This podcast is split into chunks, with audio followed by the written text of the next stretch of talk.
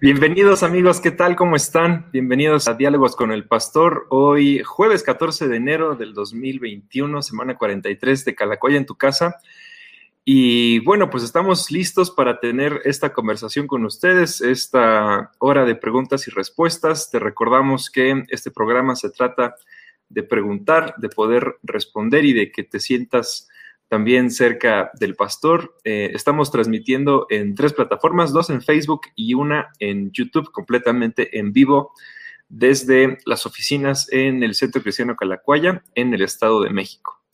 Y bueno, pues ya pasan de las 5 de la tarde, hora de la Ciudad de México, y también por aquí ya está listo el pastor Gilberto, que mírenlo, todo abrigado y, está frío hoy, ¿no? Eh, eh, ha sido un día relativamente frío desde, desde tempranito entonces, hoy sí nos ven un poco más abrigados de lo normal, porque esto sí se, se vuelve un, congelador. Eh, pero, ¿qué tal, ¿qué tal tu jueves? Bien, bueno, pues en el frío dicen que nos conservamos un poco más, así que está bien. Aquí las oficinas están helando, sí, como tú dices, eh, pero no nos hemos quitado el, abrigo para nada. Hoy fue un, un, jueves en el que he estado en un montón de reuniones desde las 8 de la mañana, pero pues alternando, eh, en tanto no toca mis participaciones, me pongo a trabajar eh, en la computadora. Ya estamos, hoy queda subido también a la plataforma de YouVersion eh, mayo y junio. Y según lo que me dice YouVersion, estará disponible al público el 28 de enero. Así que primeramente Dios terminamos enero con tres bimestres y si la gente no se ha inscrito a YouVersion, no ha bajado la aplicación y no ha... Le recordamos que se puede inscribir. Sí, que bajen la aplicación y que comiencen realmente. Y además algo bueno, sabes que yo he estado subiendo los videos porque descubrí que puedes ahí subir los videos y ya hasta el, hoy es 14, por lo menos hasta el día 12 de enero ya están disponibles en YouVersion los videos también. Entonces, pues va enriqueciéndose cada vez más el plan y eso nos da mucho gusto porque lo que se trata es cada vez darle mejor servicio a la gente. Pues te animamos a que si aún no te has suscrito al plan de lectura de Calacuaya en YouVersion, aquí está el, link. El plan es el 23088. Eh, la verdad es, es completamente gratis, es gratuito, no tienes que pagar nada. Lo puedes hacer desde una computadora, desde una tableta, desde un celular y pues es muy sencillo de poder seguir eh, al día con la lectura bíblica, entonces te animamos a que puedas eh, suscribirte. Ahorita ya van más de 4.500, ¿no? Hasta, hasta hoy que, que van al día con su lectura bíblica. Bueno, no sé si al día, pero, pero están suscritos y están siguiendo también eh, algunos ya van muy avanzados, unos ya terminaron, unos están repitiendo, unos están yendo y viniendo, regresando algunos pasajes, algunos versos, y, bueno, pues que también te sirva de lectura, de estudio, de meditación, y que pueda ser un tiempo muy bueno donde también tu, eh, tu relación, tu fe, tu amor por Dios pueda crecer cada vez, cada vez más. Y esa es nuestra oración. Muy bien, pues también ya tenemos... Eh, cerca de 40 preguntas. Entonces, yo creo que nada más con estas 40 tendríamos para responder da una por minuto y tendríamos el programa completo. Pero bueno, vamos a, orar y a, ver, a ver cuáles son los comentarios y saludos que tenemos en esta tarde. ¿Te parece? Me parece bien porque Isaac Franco desde las 4.32 ya, ya mandó su primer Ya hace, hace 47 minutos. Ganó 28 minutos antes de, programar. hace mucho. Bueno, pues Señor, te damos gracias porque eres bueno, gracias porque permites que podamos apartar este, este tiempo de en medio del día para poder pasarlo junto contigo. Te pedimos, Señor, que sea, seas tú hablando a nuestros corazones, que podamos eh, aprenderte, podamos conocerte y podamos conocerte cada vez, cada vez más, que podamos escuchar qué es lo que tú tienes eh, para nosotros esta tarde. Y gracias, Señor, porque también tú estás en medio de las preguntas y respuestas. A ti dedicamos este tiempo, esta hora. Y gracias, Señor. También te pedimos que podamos divertirnos. En el nombre de Jesús. Amén. Bueno, muy bien. Pues aquí está Franco Israel, eh, Isaac, perdón, Isaac Franco Chiquito, que nos dice: Mi pregunta es: ¿cómo puedo discernir entre un sueño de aviso, Satanás o imaginación? Buena pregunta. Ese, bueno, a ver, pon, pon yo eh, Job, Job 33 del 14 al 16. Job 33 del 14 al 16. Y mientras eh, nos pone en la pantalla este pasaje, bueno, queremos hacer notar que, mi querido Isaac, la escritura nos enseña que todo tiene precisamente tres orígenes. Primero, lo que Dios nos quiere hablar, el Espíritu Santo.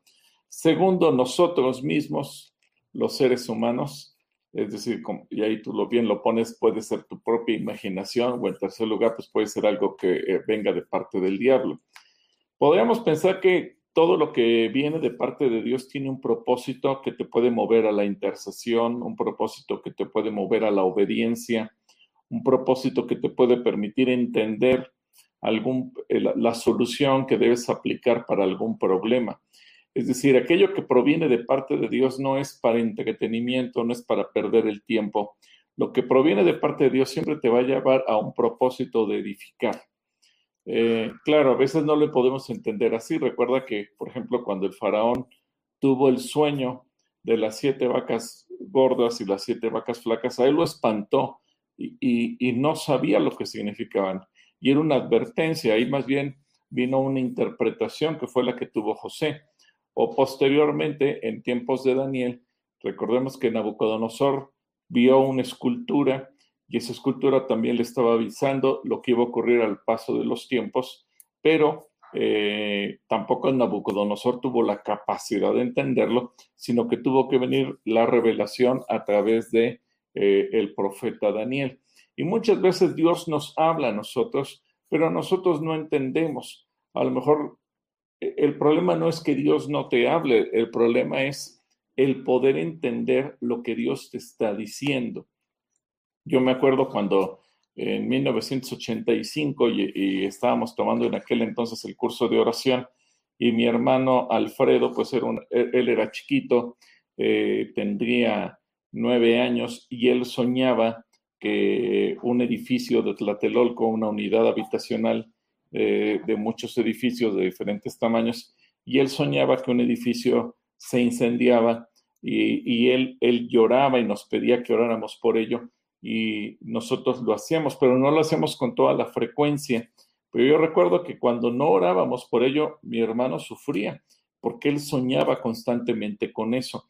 Y Posteriormente, eh, entendimos que más bien Dios lo que quería era que oráramos por todos los edificios, porque el edificio que estaba enfrente del nuestro, que era eh, nosotros vivíamos en un edificio, una torre de 21 pisos que se llamaba Oaxaca, y enfrente de nosotros estaba un edificio que se llamaba Nuevo León, y ese edificio fue el que se cayó, pero nosotros no lo alcanzamos a discernir, no alcanzamos a entender. y creo que a veces el problema no es no es que Dios no te hable, el problema es que nosotros no lo entendemos o no lo alcanzamos a comprender. Eh, vamos a ver si Job ya tiene ahí Job 33, versículos del 14 al 16, y entonces ahí vamos a poderlo mirar.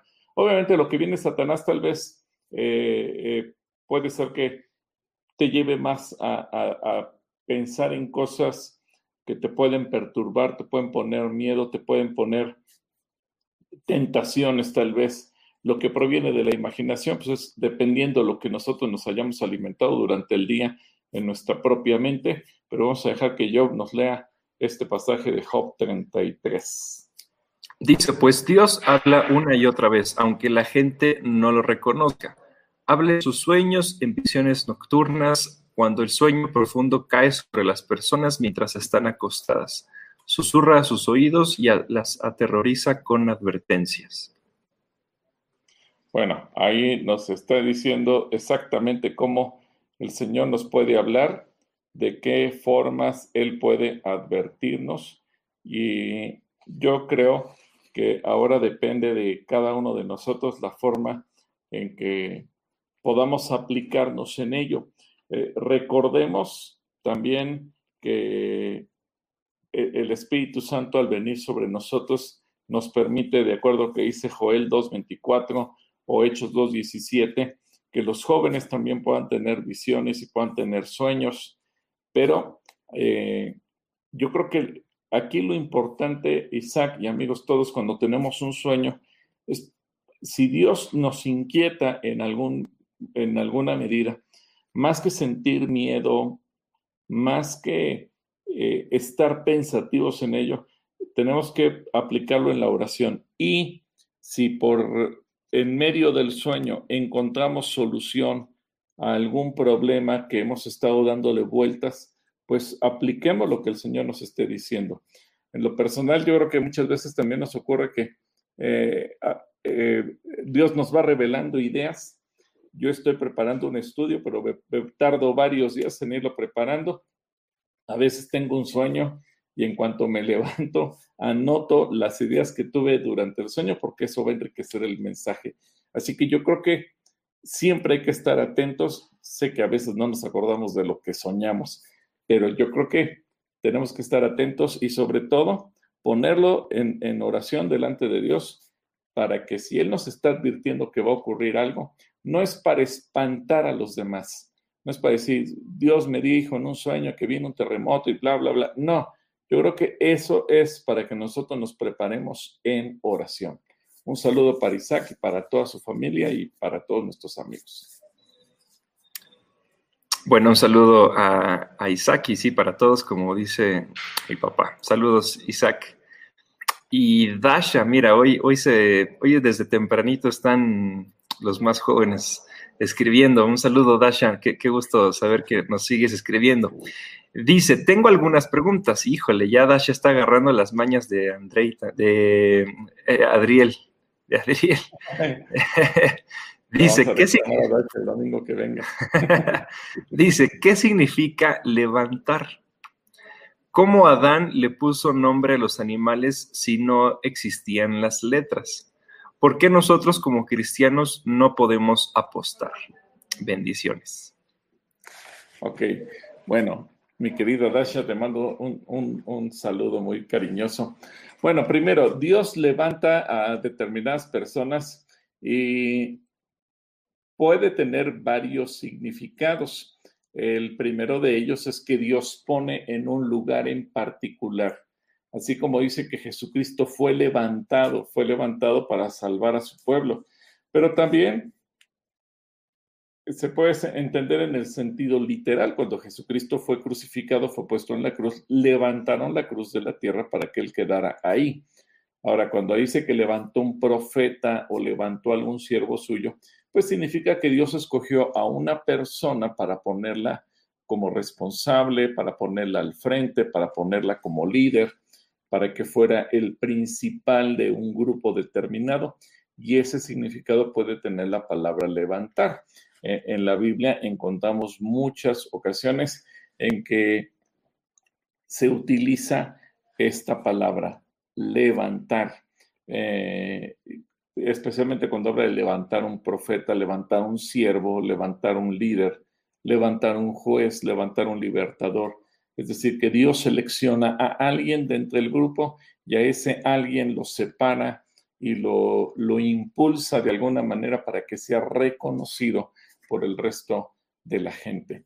Segundo, eh, Adán le puso nombre a los animales si no existían las letras. Bueno, no era un requisito que la, digamos, pensemos de esta manera, Dasha, no, era necesario, no era indispensable que existieran las letras o que existiera la escritura eh, como tal. Recuerda que mucho tiempo, y recuerden amigos todos, que mucho tiempo todo se transmitió a través de, eh, de manera oral. Es decir, la gente, aunque no hubiera sabido escribir, sí podía hablar, sí podía comunicarse.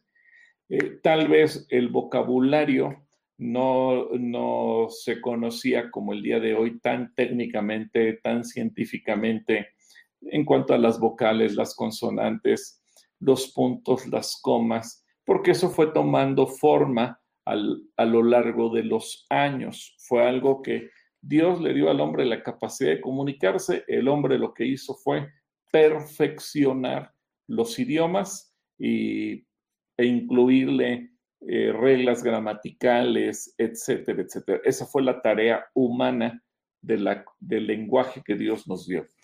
Entonces, Adán no necesitaba escribir león, elefante, simplemente eh, eh, Adán le fue dando nombre y recuerda que él fue el primer ser humano sobre la tierra, seguido por Eva, que fue su esposa, y finalmente, pues, ellos transmitieron a sus hijos y sus hijos a los hijos de sus hijos y de esa manera fue de generación en generación el hecho de que los nombres de los animales eh, se, fueron pasando. No, no era algo en particular eh, o algo que tenían que haber dejado por escrito. Simplemente se fue pasando oralmente. Y de hecho, los primeros libros de la Biblia, o durante los primeros siglos, mejor dicho, mi querida Dasha, eh, no existía ningún lenguaje escrito, así que los libros no, no se pasaban como los conocemos el día de hoy, impresos o escritos. No, simple y sencillamente lo que sucedía era que se transmitía todo de manera oral. Eso es lo que tú y yo eh, tenemos que entender. Y la tercera pregunta, eh, ¿por qué nosotros los cristianos no podemos apostar? Bueno, porque mira, eh, en, en la apuesta se pone en riesgo tu capital la Biblia nos enseña que tenemos que ser buenos mayordomos, que tenemos que ser buenos administradores, que tenemos que cuidar nuestros recursos. Tú eres una chiquita, una niña de ocho años, pero eh, piensa tu papá o cualquier eh, jefe de familia, cualquier responsable, sea varón, mujer, como responsable de la casa, pues tenemos una obligación, proveerle a nuestra familia de lo necesario. Así que no sería bueno que lo pusiéramos en riesgo, que por un juego nos pusiéramos a pusiéramos en riesgo el bienestar de toda tu familia. Imagínate que, que le digamos a la esposa y a los hijos que creen que perdí todo eh, lo que les iba a dar para comprar la comida, para pagar colegiaturas, para pagar la renta, lo que sea necesario, porque aposté en el partido de América contra Guadalajara de que iba a ganar el América y, perdió. No, pues sería una irresponsabilidad. Ahora, por otro lado, hay gente que apuesta porque desea tener dinero fácil en un golpe de suerte. A lo mejor en lugar de perder ganas, pero eso te va a llevar a querer apostar más y esto se convierte en una adicción. Y yo creo que es ahí algo que nosotros debemos de tener mucho cuidado. Y de hecho, eh, déjame, déjame hacerte un comentario.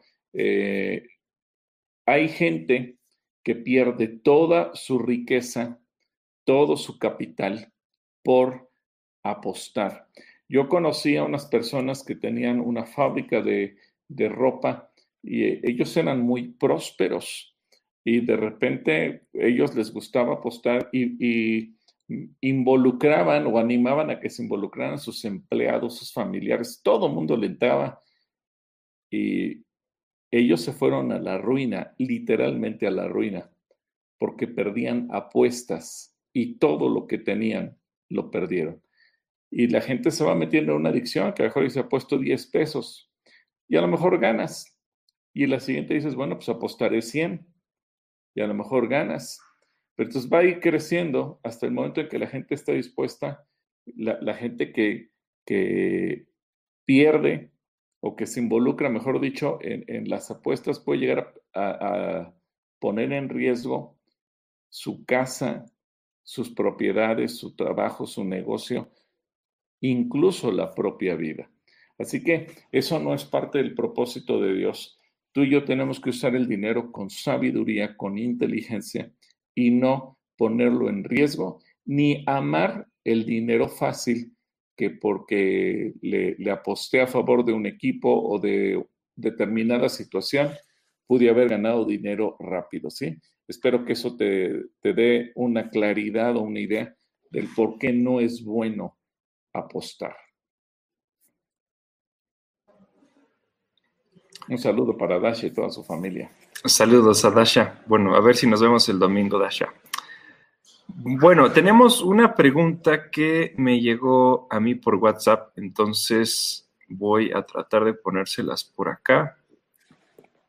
Y nos pregunta Raquel, a ver, vamos a poner aquí. Ok, ahí está. Ahí está la foto y la pregunta de Raquel es, es esta. Dice Raquel de la Colina, hoy me enteré de que hay posibles encuentros del arca de Noé que encontraron en Turquía con varios restos de animales. ¿Hay posibilidades de que esto sea real? ¿Qué piensas? Y ahí se ve una foto de eh, algo parecido a, a, pues, lo que es un arca, pero ¿qué, qué piensas de esto? No, yo creo que eso es una, una fake. ¿Tú qué opinas? Porque, mira, toda la vida la gente, eh, los investigadores cristianos, eh, gente rica, han querido hacer esta investigación y no, no han encontrado absolutamente nada. Eh, yo creo que después de miles de años que tuvo ese acontecimiento, eso definitivamente desapareció. Sobre todo, bueno, yo sabe más que yo de materiales porque tú eres diseñador industrial, pero siendo eso de madera, yo supongo que eso ya pasó a mejor vida hace mucho, mucho tiempo. ¿Tú qué opinas? Yo pienso que no, no, no, no sería posible que la madera pudiera resistir tanto tiempo y, y menos con restos de animales, porque el, digo, si no, ¿cómo tenemos animales hoy en día, no? Si, si, si se quedaron ahí muertos, pues entonces, ¿qué pasó con los animales? Y más también basado en el descubrimiento que hubo en el mar de la Galilea. No sé si, tú recuerdas de una barquita que, que, encontraron a la orilla del mar, que era, era madera y era muy porosa, y en cuanto empezaron a, a escarbar un poquito, cuando el aire le daba, eh, la madera se iba haciendo como si fuera polvito, como si fuera talco, porque la madera al, estar, digo, y tampoco es, es, imposible que también haya estado al descubierto durante tantos, tantos años, ¿no?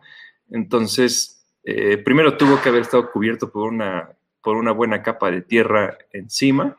Es imposible que haya, se haya podido mantener así la, la barca. Y segundo, con el viento con el viento, con el oxígeno, con el aire, con el medio ambiente, la, madera se desintegraría. Y además otra cosa dices que tenía restos de animales. Eh, los animales no se quedaron en el arca, los animales salieron. Si no, Noé hubiera, hubiera dado malas cuentas al Señor y Señor, me encargaste estos animales y se, me murieron y ahí se quedaron adentro del arca. No, no, yo creo que sí es una fake. En, la borrachera los dejó encerrados, ¿no? O algo así. Pero bueno, Raquel, de esto es, es falso y es imposible que esta noticia sea real. Bueno, mandamos saludos y a ver, vamos con la siguiente pregunta. Y es de Mari Hernández que dice, hola pastor y yo saludos desde Lincolnton, California, de Carolina del Norte, perdón, Carolina del Norte en Estados Unidos. Agradecemos a Dios su programa es de mucha bendición. Pues mandamos ah, saludos hasta Carolina del Norte, qué padre, qué padre que nos están, que nos están viendo por allá. Saludos, Mari, y a toda la familia Hernández. Eh, luego está el koala más famoso de todos, Otoño López, le mandamos un saludo. Saludo al koala.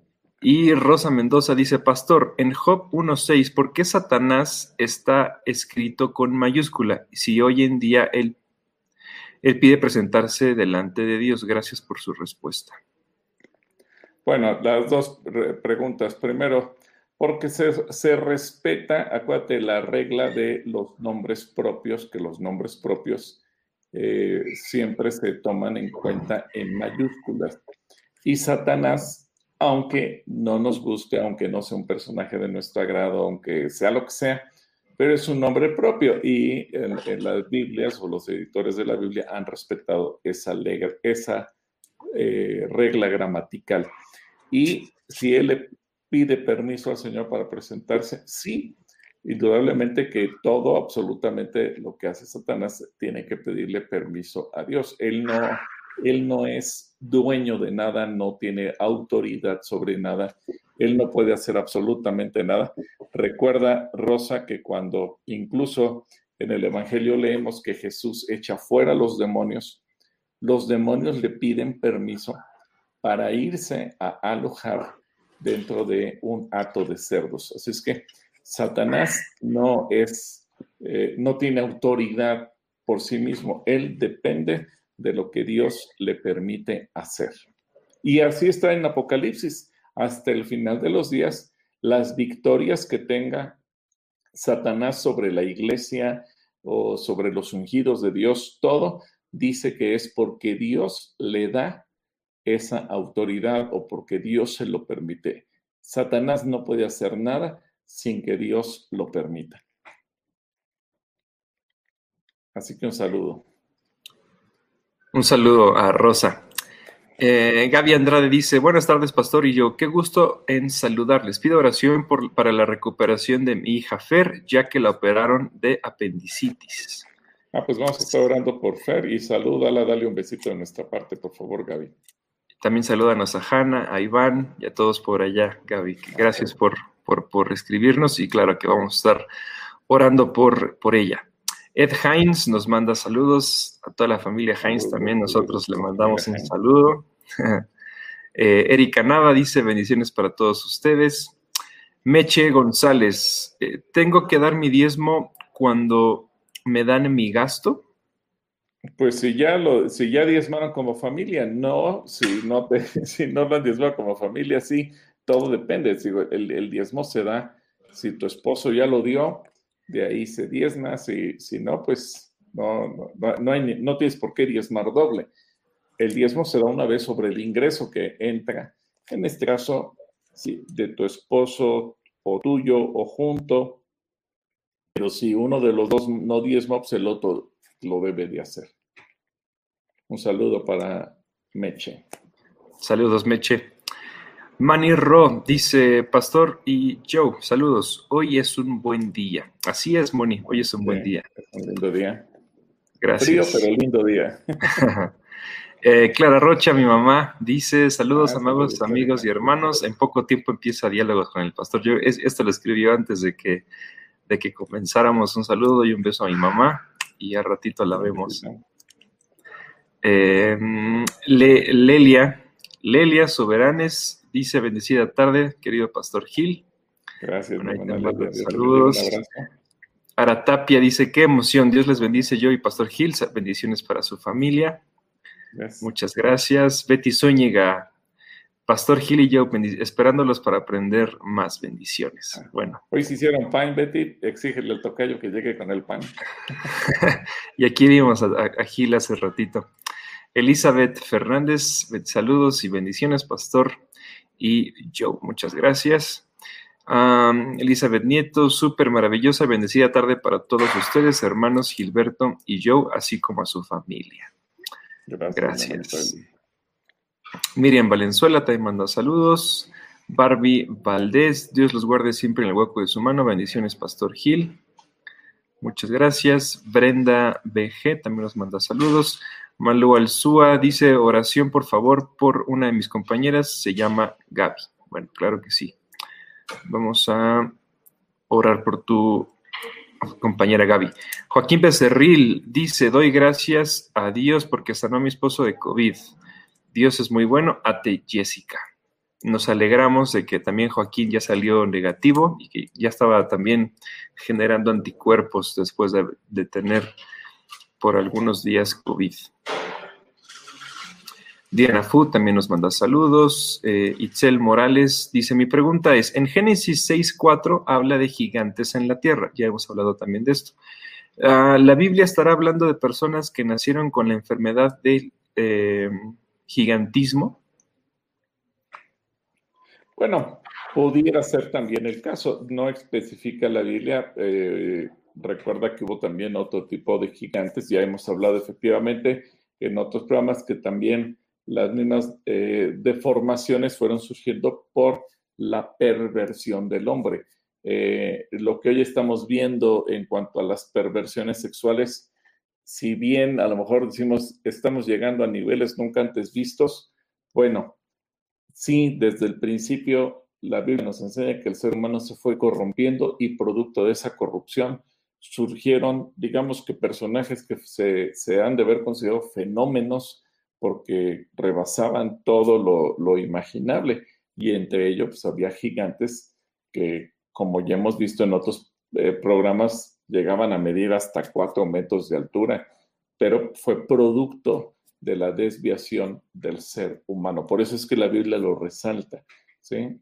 Así que eh, eh, esa es la respuesta a grandes rasgos, pero si tienes, quieres más detalle, hace dos o tres programas tuvimos también esta misma pregunta y comentamos y pusimos algunos ejemplos de, algunos individuos que sí llegaban a medir hasta cuatro metros de altura, según lo que nos enseña la escritura.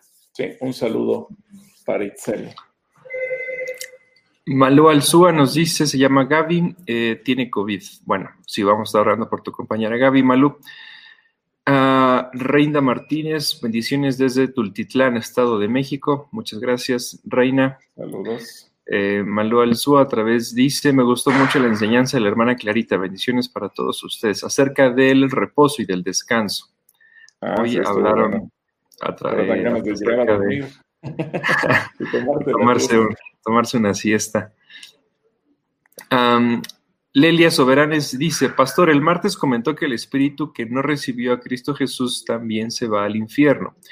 Yo siempre creí que el Espíritu no lo daba Dios y hasta con un propósito. Más bien nos lo daba, ¿no? Nos lo daba, sí. Nos lo daba, sí. Nos lo daba Dios y hasta con un propósito. Por favor, aclara, aclararme mi condición. Claro, sí, el Espíritu lo da Dios, pero eso no significa, digo, la vida la da Dios, pero cuando una persona no es creyente, no alcanza la salvación, no recibe el perdón de pecados, evidentemente que se pierde. Por eso la urgencia de predicar el Evangelio y que la gente alcance la salvación. Eh, no es que el cuerpo desaparezca y el espíritu se va con Dios sí o sí, no. El, el espíritu va a ser integrado nuevamente a su cuerpo y a su alma en la resurrección de los muertos. La cuestión es a dónde va a ir. ¿Se va a ir con Cristo porque alcanzó la salvación o se va a ir al infierno porque no alcanzó la salvación? Ese es el punto. Yo sé que suena fuerte, que suena difícil, que, no, es posible que se pierda.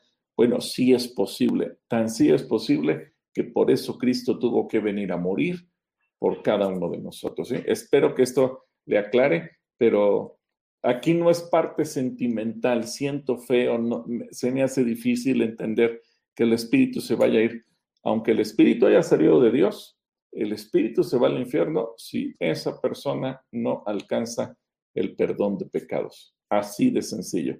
Por eso es la urgencia que cada uno de nosotros prediquemos el Evangelio a toda persona.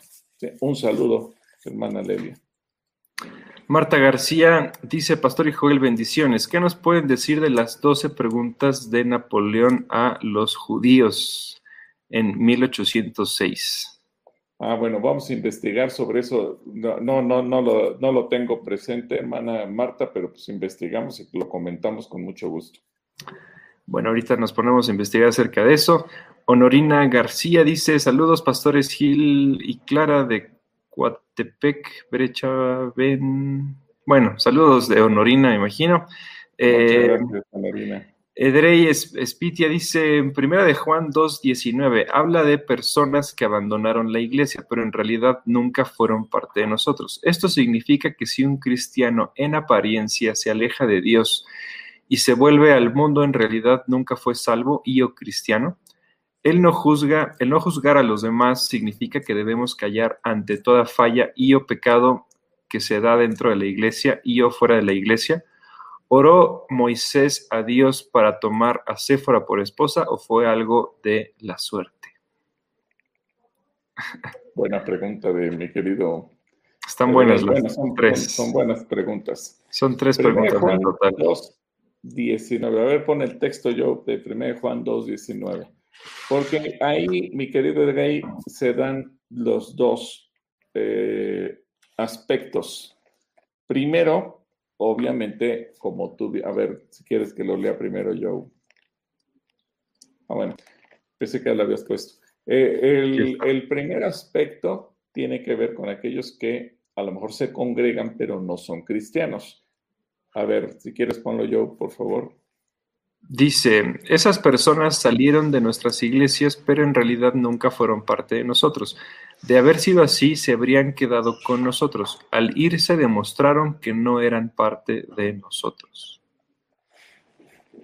Ok, bueno, aquí te puede hablar de la gente que en apariencia eh, era parte de la iglesia, pero no realmente nunca fue redimida.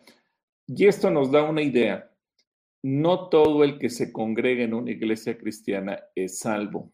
No todo el que se congrega en una iglesia cristiana es cristiano.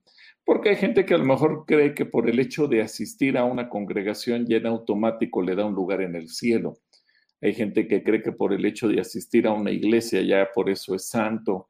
No, no, no es el hecho de acudir, es el hecho de ser perdonado y es el hecho de aplicar la palabra de Dios a nuestra propia vida. No es el ser parte, el formar parte de una membresía, el comprar el derecho, no. Y ese es el punto. Ahora, también se puede referir a la gente que eh, puede en un momento dado apartarse de la fe. A ver, yo pon 1 Timoteo capítulo 4, versículo 1, 1 Timoteo 4, 1, y, y vamos a ver qué dice 1 Timoteo 4, 1, porque ahí te habla también de aquellos que llegaron a creer, pero se separaron de la fe. Y, y sí, un día fueron parte de. A ver, ponlo yo, por favor. Dice advertencias contra los falsos maestros. Ahora bien, el Espíritu Santo nos dice claramente que en los últimos tiempos algunos se apartarán de la fe verdadera, seguirán espíritus engañosos y enseñanzas que provienen de demonios. Gracias. Bueno, ahí dice que se apartarán, otras versiones de la Biblia dice que apostatarán, es decir, dejarán la fe. Sí fueron salvos, sí alcanzaron la salvación, sí conocieron la gracia, como dice el libro de Hebreos, probaron la gracia, probaron la bendición, probaron la salvación, probaron al Espíritu Santo, probaron todo, pero por alguna razón o por otra decidieron dejar la fe. Y bueno, así que puede haber esos dos tipos de personas. Eh, puede haber gente que se aleje siendo creyente, siendo cristiano, siendo redimido y deje la fe, o bien gente que se congrega y que aparentemente forma parte de una comunidad cristiana, pero que en realidad no es cristiano, en realidad no cree. Y así hay muchos, eh, gente que viene porque el cónyuge es cristiano y bueno, pues si mi cónyuge es, pues yo también voy a ir, o porque mis papás dicen que son cristianos, entonces yo también voy a ir o por X o Z. Hay, hay chicos que vienen pues, porque la novia o el novio, y pues entonces yo también voy a ir. Es decir, hay, hay razones por las que la gente acude a una iglesia independientemente de la salvación, sí, y muchas razones. Eh, por eso es importante también entender. Ahora, eh, el no juzgar a los demás significa que debemos callar ante toda falla y pecado que se da dentro de la iglesia y o fuera de la iglesia. No, para eso, Edgar, tenemos lo que dice Mateo capítulo 18, cuando Jesucristo lo enseña, que si alguien peca contra ti, lo reprendas. Si ves que alguien tiene una actitud incorrecta, lo confrontes. Eh, recuerdo el caso de Pedro. Acuérdate que Pedro pues tenía una actitud cambiante con los judíos. Él, él se comportaba como judío, guardaba la ley judía pero cuando estaba con los gentiles, entonces se comportaba como gentil y no guardaba la, la ley judía. Si estaba con los gentiles, comía de todo, si estaba con los judíos, pues se abstenía de determinados alimentos. Entonces, como andaba de un lado para otro, Pablo lo confronta y le dijo, tu actitud es de condenar y eres un hipócrita y lo pone como campeón. Entonces, eh, eso, eh, pero, pero Pablo no cayó en un juicio que estuviera hablando a los demás mal de Pedro. Es decir, Pablo no, no chismeó, no fue a decirle a todos los demás, miren a Pedro, es un hipócrita. No, Pablo hizo lo correcto, lo confrontó cara a cara. Y dicen Gálatas, porque era de condenar. Entonces, yo creo que como cristianos tenemos que tener el valor que tuvo eh, Pablo para que cuando vemos a una persona en pecado lo confrontemos y le, se lo digamos de frente, cuando tenemos los elementos para hacerlo, pero cuando no, pues no podemos andar chismeando, ni juzgando, ni criticando. Ahora, ¿cuándo es que muchas veces caemos en el juicio? Seguramente la pregunta surge porque ahorita hemos estado leyendo los juicios de Job sobre los juicios de los amigos de Job sobre Job y ellos juzgaron por las apariencias, es decir, veían a Job sufrir y ellos dedujeron si este está sufriendo es porque se lo merece, es porque seguramente está en pecado, es porque seguramente es de lo peor y, y todo lo que nos relata la escritura en esos pasajes. Pero estaban equivocados.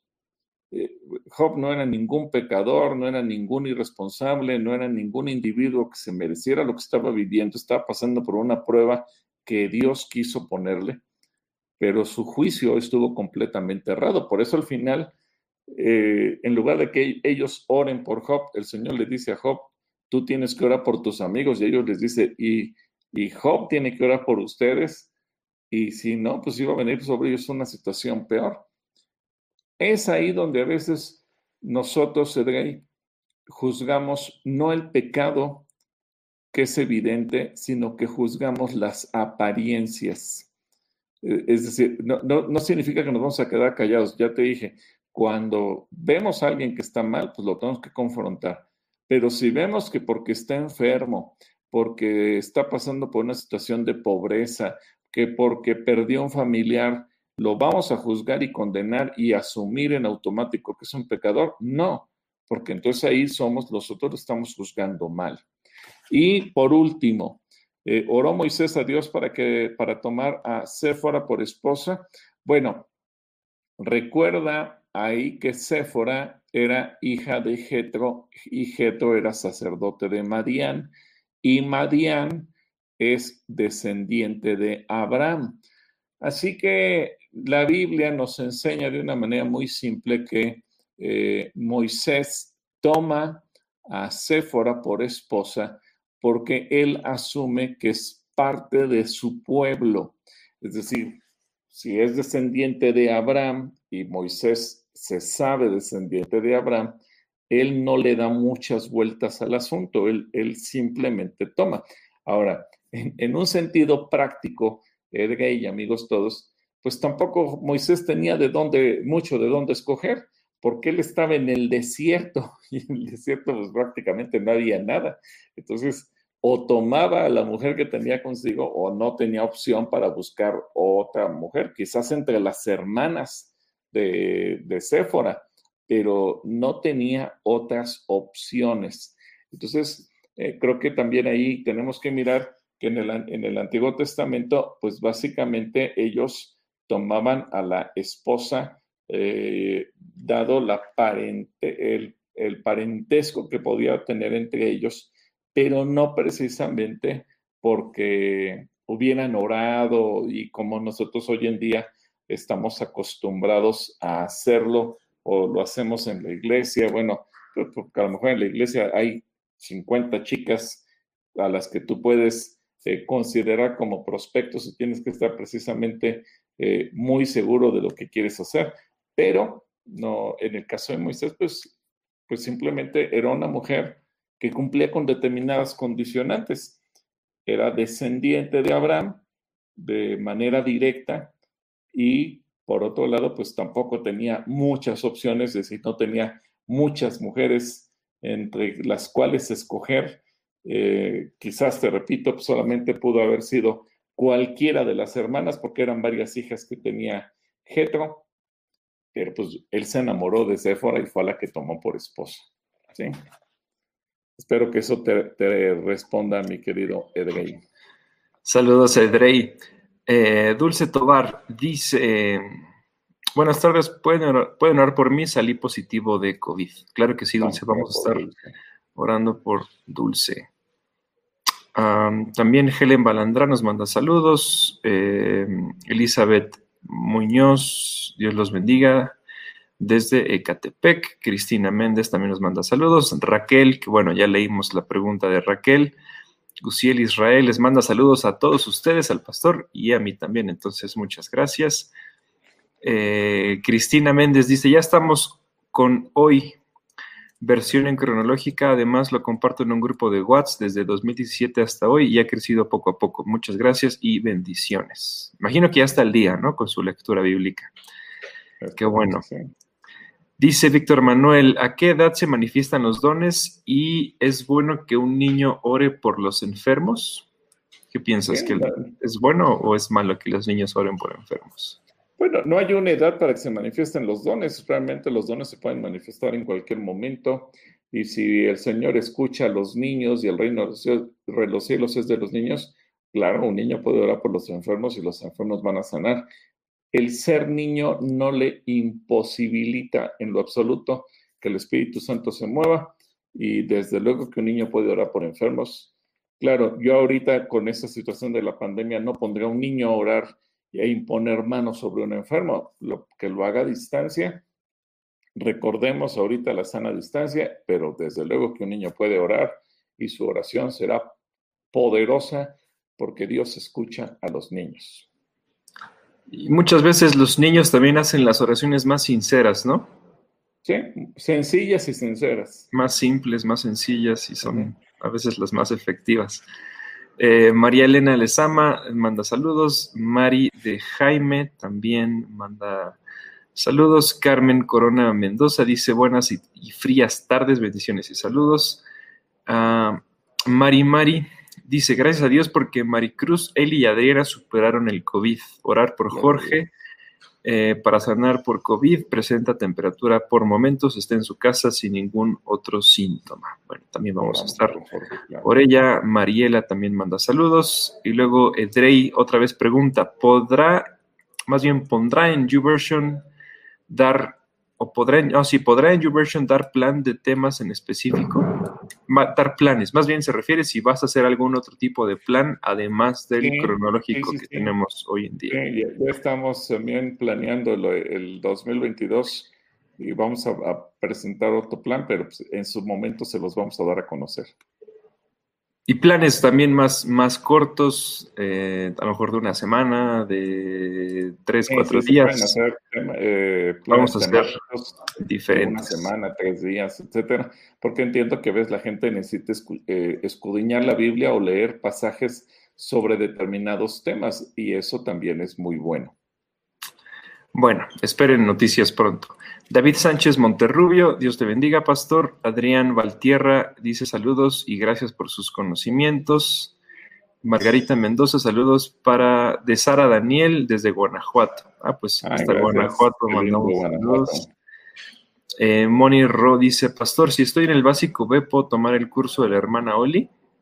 No, bueno, no, porque los cursos, especialmente los que da la hermana Oli, ya por el nivel de temática que maneja ella, regularmente se recomienda por lo menos haber tomado los temas básicos para entender y no generar confusión o no, desviarse del tema.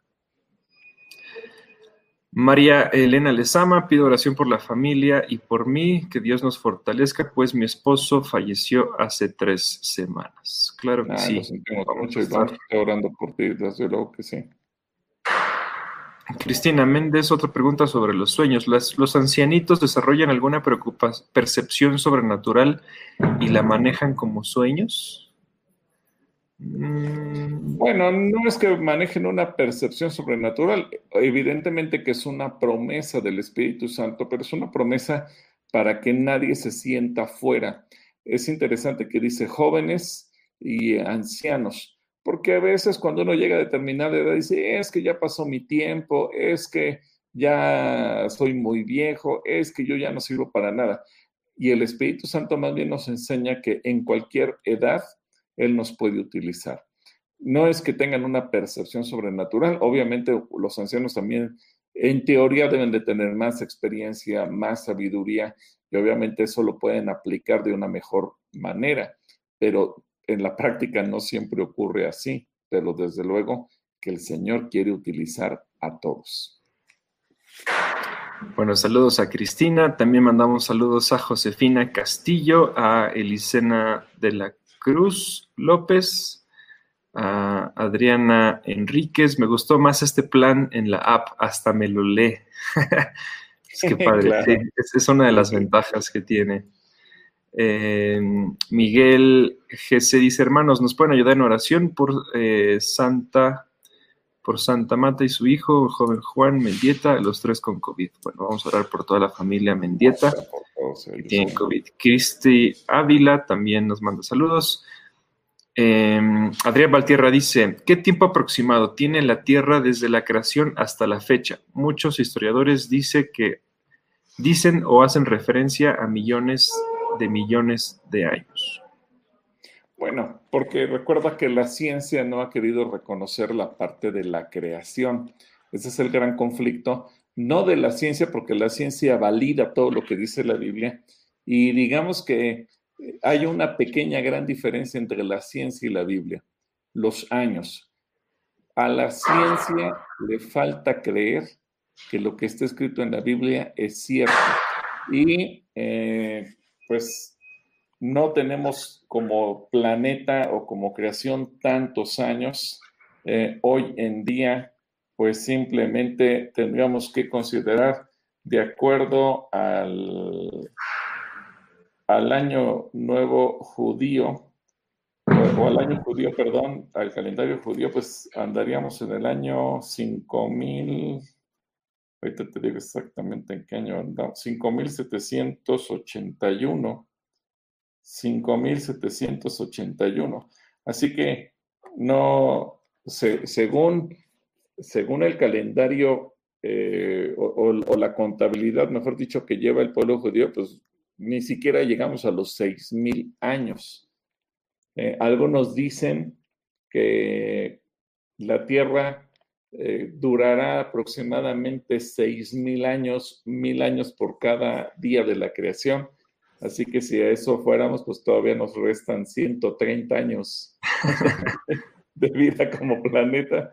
No lo sé, pero es, es interesante los millones de años son para tratar de justificar porque en la mente del científico no cabe el hecho de que todo esto se haya creado en tan solo seis días. Ellos piensan que se tuvo que haber tardado millones de años. Pero yo le creo a la Biblia porque yo creo que Dios no nos miente y si Dios dijo que esto lo hizo en seis días, esto lo hizo en seis días. Yo así lo creo. Sí, acá dice eh, enero 21 o enero de 2021 es el año Tebet Shevat, el 5781, según el calendario judío. Entonces, bueno, llevamos 5781. Saludos, Adrián. ¿Cuántos años para llegar a los 6219? 219, 219, sí. Vamos bien. Unos, unos poquitos, unos poquitos más. Olivia Sánchez dice, saludos a Pastor y yo, gracias por, por compartir sus, sus, conocimientos y bendiciones. Bueno, también piden oración acá eh, por la familia Robles Zambudio y Robles Rodríguez, porque todos tienen COVID. Vamos a orar por ah, ellos también. Fernando Gandarillas nos pregunta, ¿qué hora podemos llevar despensa? He ido y ha estado cerrada la iglesia.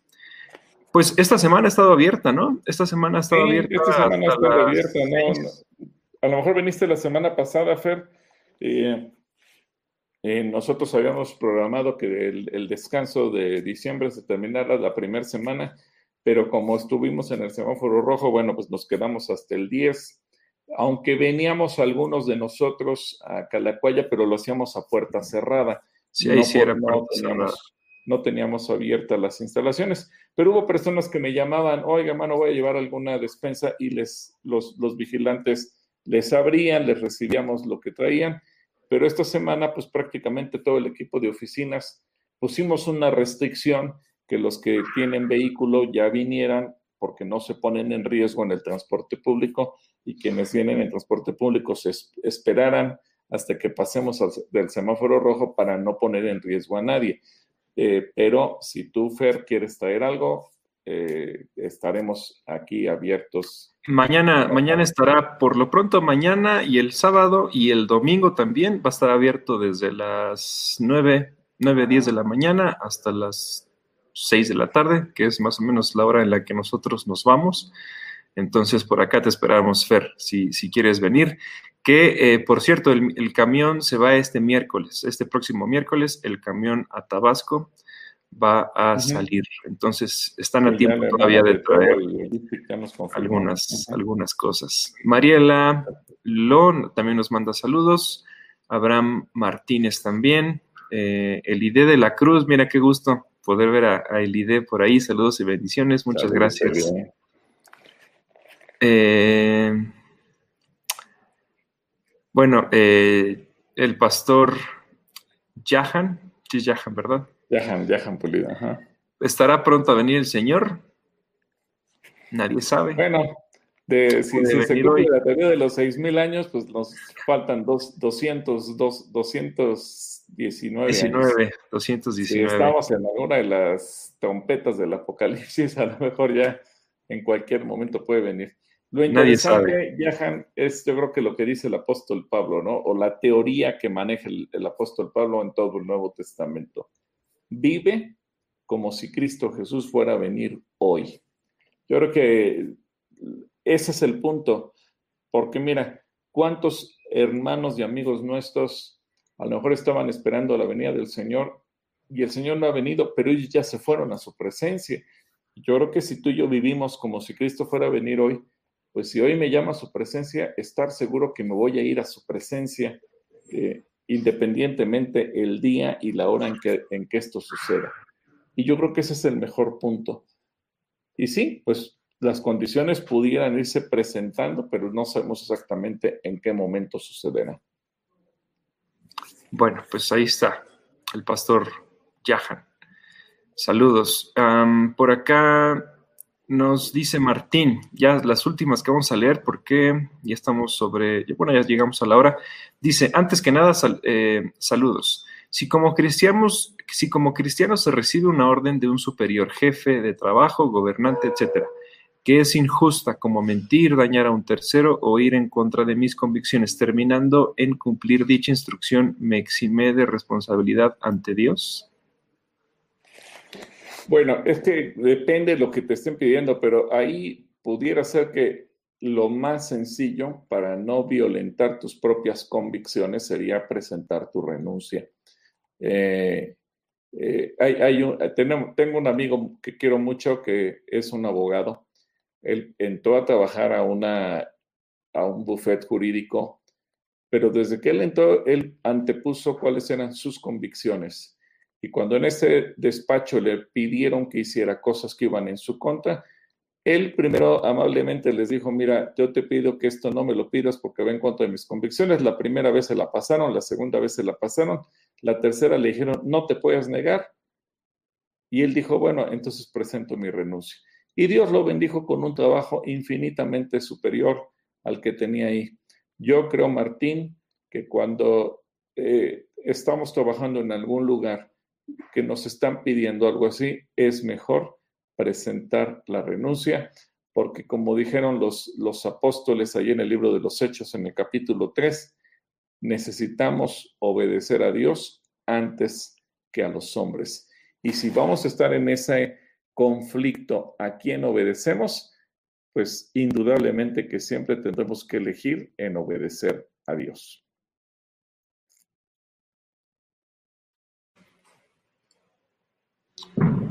Muy bien, bueno, ahí está Martín.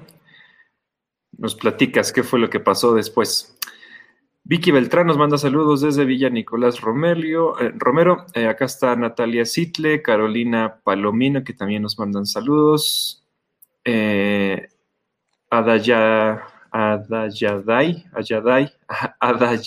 Mota pregunta: ¿Cuáles son las diferencias entre pecado, iniquidad y abominación? Bueno, eh, es una pregunta muy interesante de Adayaday. Eh, primero un saludo a Carolina y Alex. Eh, bueno, el pecado, pues el pecado, como hemos visto en otras ocasiones, el pecado no se clasifica. Todo acto que desobedece a Dios o que va en contra de la voluntad de Dios, como mentir, robar, adulterar, cualquier cosa, no importa la condición, todo es pecado. No, hay pecados ni chiquitos, ni grandotes o medianos. Ahora, una iniquidad regularmente es algo que se va repitiendo de generación en generación, como, y, voy a poner el ejemplo que tenemos muy conocido de Abraham. Abraham mintió diciendo que Sara era su hermana, eh, Isaac mintió diciendo que eh, Raquel era Raquel, eh, Rebeca era su hermana, y después Jacob, Rebeca enseñó a Jacob a mentir y vamos viendo que fue de generación en generación y luego los hijos de José, los hijos de Jacob eh, mintieron cuando vendieron a José y hasta viven un, un supuesto duelo porque el, el, hermano había muerto, etc. Y entonces ahí vamos viendo la iniquidad hasta que pues esto se fue creciendo y creciendo y creciendo. Y digamos que las iniquidades son repetición de pecados y de pactos de generación a generación y que cada vez van cobrando mayor fuerza. Es como una bola de nieve que va creciendo y esa iniquidad puede llegar a convertirse en algo nacional, comenzar en una persona, una familia, pero llegar a afectar a una nación entera. Y la abominación son aquellas cosas que el Señor nos dice que definitivamente merecen la muerte. Eh, y hay muchas cosas en la Biblia que el Señor declara y, que dice que se merecen una maldición. Digamos que el pecado, eh, en el pecado podemos caer todos y somos pecadores y tenemos el perdón del Señor, pero a veces hacemos actos que merecen ser maldecidos y esos son palabras mayores.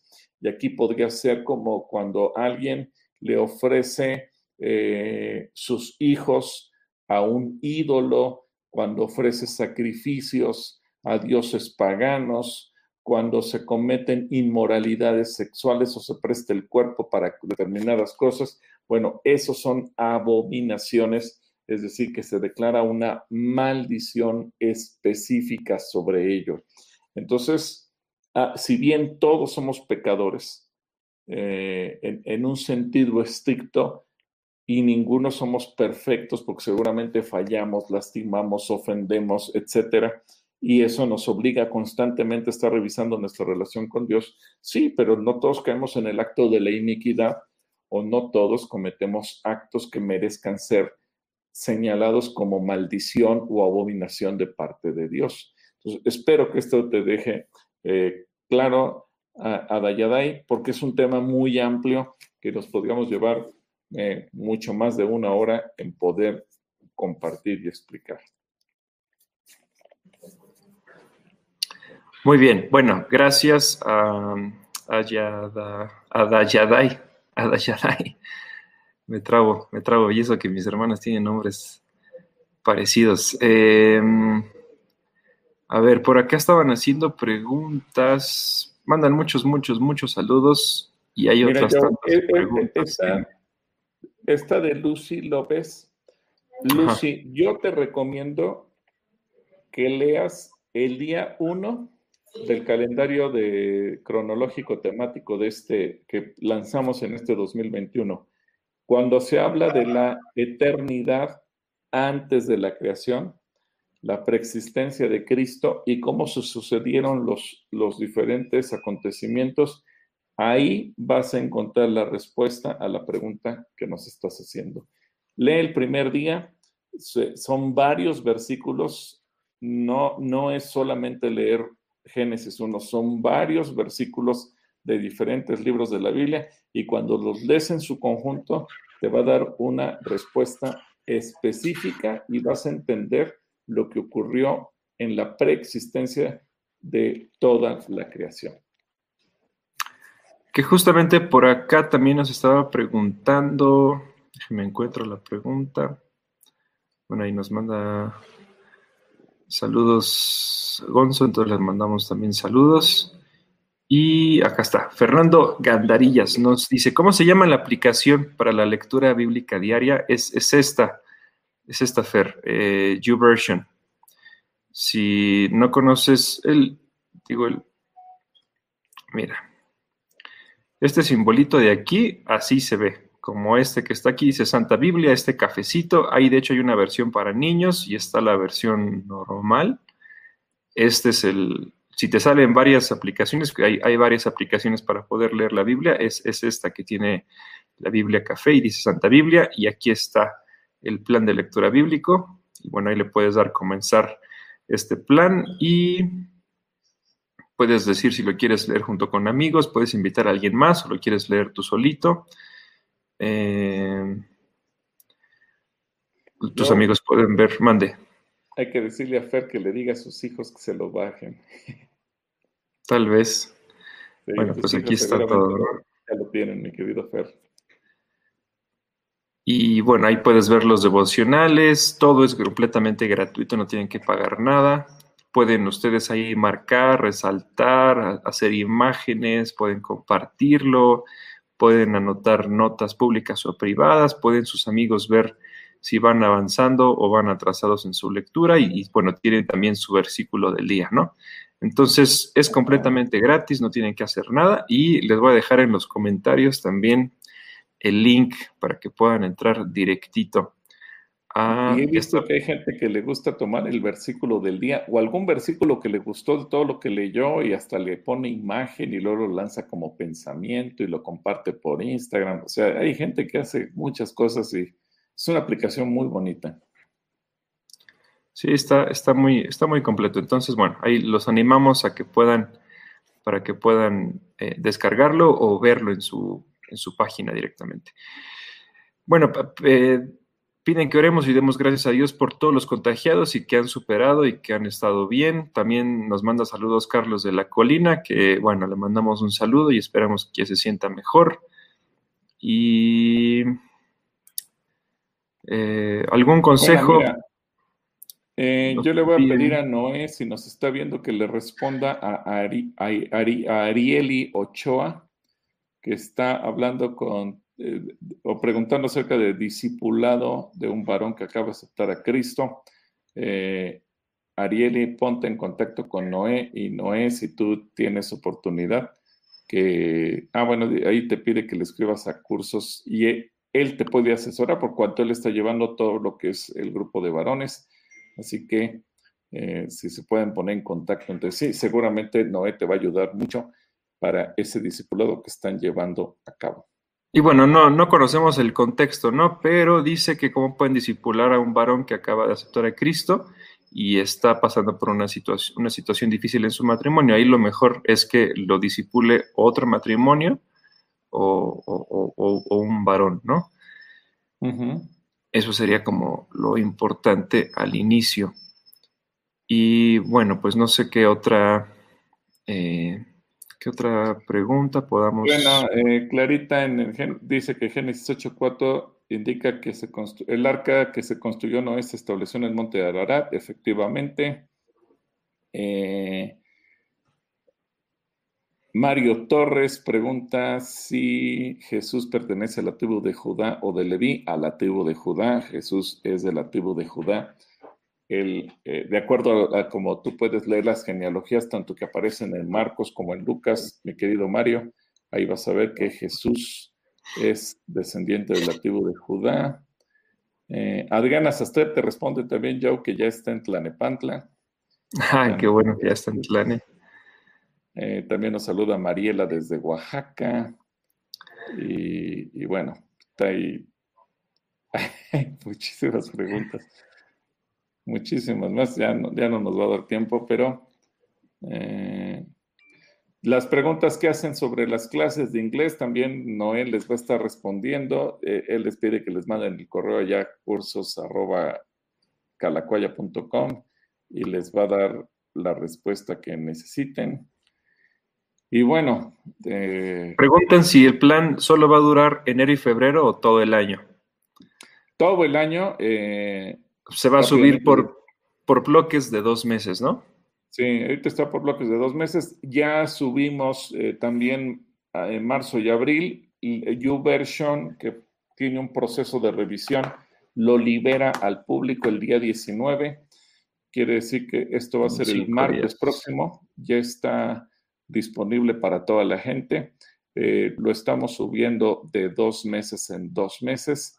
Eh, les decía al iniciar la transmisión que ya en este momento estoy subiendo mayo y junio, y mayo y junio lo liberan el día 28 de enero, entonces vamos poco a poquito, entonces, pero no, no, no se desesperen, todo todo el año está contemplado que este plan de lectura sea un estudio constante, y bueno, ya más adelante iremos subiendo otros planes pequeños con otro tipo de subtemas y que van a ser muy interesantes para todos nosotros.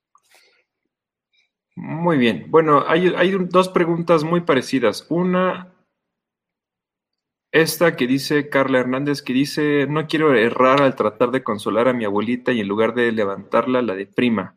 ¿Algún consejo, por favor? Y había por acá otra pregunta, em, acá, de Jan, que dice, cuando un familiar fallece, ¿cuál es la mejor manera de hacer sepultura? No, esa no era, pero bueno, esa va relacionada. Había otra acerca de las palabras... Aquí está. Ah, creo que es la misma, es la misma persona. Dice, ¿qué palabras deben evitarse a la persona de tratar de consolar a una persona que perdió a su hijo? Bueno, hay una transmisión del grupo de mujeres de Clarita que tuvo, creo que ha de haber sido como por mayo, ¿no? Yo, abril, mayo, sobre las pérdidas. También el, el viernes pasado, eh, matrimonio estuvo una. Ah, bueno, el matrimonio estuvo una, y ahí se habla mucho de lo que conviene evitar decir para no, no regarla. Mi consejo personal es si no tienes las palabras, pues mira, lo mejor es orar y decir, no tengo palabras, pero puedo orar por ti, porque el Espíritu Santo es nuestro consolador y que el Espíritu Santo te inspire para orar y pedir paz sobre el corazón de una persona. Yo sé que no hay palabras humanas para, para confortar a alguien, pero la oración siempre traerá paz. Así que lo mejor que puedes hacer es decirle, permítame hacer una oración y simple y sencillamente pide consuelo y paz. Ahora, respecto a, la incineración, lo que hemos venido haciendo desde hace varios meses, eh, ahorita con el semáforo rojo creo que se ha incrementado el tema de la incineración. Eh, ayer eh, hablé con un hermano que perdió a su papá y me decía que lo querían sepultar, pero no les permitieron la sepultura pese a que no murió por COVID, murió por edad avanzada eh, y, le dio un paro respiratorio, un paro cardíaco, perdón, pero eh, pues ahí pues simplemente son disposiciones que ahora tienen las autoridades, no tenemos que sentirnos mal por ello, no estamos infringiendo nada, al final de cuentas pues es un tema también de salud pública y aunque nosotros quisiéramos cambiar las reglas, no está en nuestras manos. Así que, pues, lo mejor en ese sentido es lo que te digan que se puede hacer y no, no sentirte mal ni tratar de llevar esa carga.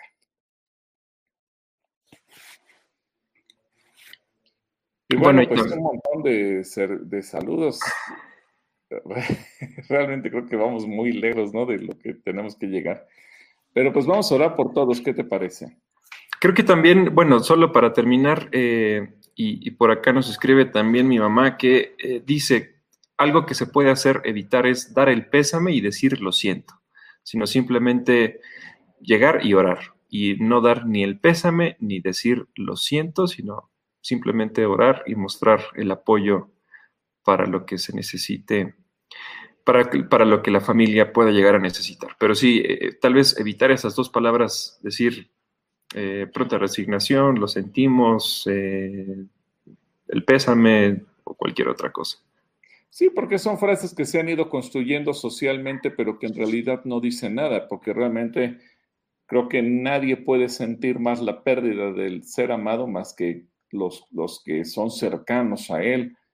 Eh, y, y realmente lo mejor que podemos hacer es orar por una persona. Yo sé gente que queremos mucho, que a lo mejor no es tan cercana a nosotros, pero la apreciamos, la estimamos, la queremos y, y nos duele pero indudablemente que el dolor de la esposa o del esposo, el dolor de los hijos o de los padres, ese nunca lo vamos a poder eh, comprender o llevar con nosotros.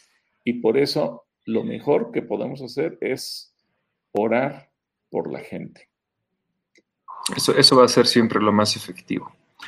Bueno, pues ahora sí, vamos justamente como acabas de decir, a orar por la gente, orar dando gracias a Dios por los que pudieron recuperarse y están con bien y, tienen ahora una historia más que contar, pero también por todos aquellos que están en el proceso de la enfermedad y de todo esto, pidiéndole a Dios que también les dé su fortaleza en los pulmones, en sus vías respiratorias, que el contagio no se propague más entre sus mismas familias y esperando verlos, verlos pronto. Sí, Señor. Estamos orando justamente por tanta gente. ¿Tú sabes cuántas personas han escrito en este momento que tienen un problema con su salud? Aquellos que nos están pidiendo interceder por otros, familias enteras. Ahora no es solamente una persona, sino familias enteras que han caído en la desgracia de esta enfermedad. Y estamos clamando, Dios, para que tu Espíritu Santo derrame sanidad. Dios, oramos para que tú tengas misericordia de nosotros y detengas esta pandemia. Y así como leemos en tu palabra, que detengas la mortandad, porque ciertamente hoy en día estamos viendo mucha gente morir y eso nos duele. Señor, detén la mortandad. Ten misericordia de tu pueblo, ten misericordia de México, ten misericordia de tu iglesia y ten misericordia de cada una de estas personas que nos están pidiendo que clamemos por ello. Oramos también porque tú consueles a aquellos que han perdido a algún ser amado, a su cónyuge, a sus padres, a sus hijos, hermanos. Dios, tú sabes las condiciones en las que cada uno está enfrentando, porque hay gente que ha perdido no solamente al ser amado, sino que ahora también ha, quedado con alguna deuda económica por la hospitalización o por alguna otra situación, y que eso es una carga que se le agrega a otra carga. Dios, solamente podemos pedirte misericordia, que tú detengas esto y que tú traigas restauración. Yo pido bendición para cada persona que se ha conectado, cada persona que ha estado con nosotros. Yo pido que tu Espíritu Santo sea bueno y que tu Espíritu Santo derrame bendición en abundancia sobre cada uno de tus hijos. Y gracias, Señor, por lo que tú vas a hacer. A ti damos la gloria y el honor y nuestras vidas dependen de ti. En el nombre de Cristo Jesús. Amén. Amén. Bueno, pues. en, el tiempo de la oración Héctor Álvarez y Rubén Herrera, y luego mañana Poli su reflexión, luego en la noche libre de adicciones, que mucha gente me ha preguntado en privado en libre de, adicciones. Bueno, contacten a Mario y Rossi en libre de adicciones y, y como ya decía yo, también en la noche estará un tema muy interesante que va a manejar Oscar Gallardo mañana con un especialista en infectología y nos va a hablar acerca de los pros y los contras de las vacunas. Que por cierto, Román Luna, un, servidor que queremos mucho aquí, me comentó que hoy lo iban a vacunar. A ver si luego nos platica cómo le fue. Y tenemos también la, segunda eh, parte de la plática con David Azael, ¿no? Cuando le den su segunda dosis, ah, a ver, a ver también. En cuanto nos avise que le dan la segunda dosis, lo entrevistamos a ver si no le salieron alas de murciélago.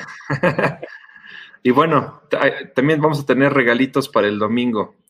Eh, llaveros hechos, hechos a mano, de madera de Belén. de Belén. Están, esto, es, esto es madera de árbol de olivo, es, es, olivo, hechos tallados a mano y es un camellito, pendientes para la calatrivia del domingo. A ver, a ver si se pueden llegar a ganar este camellito.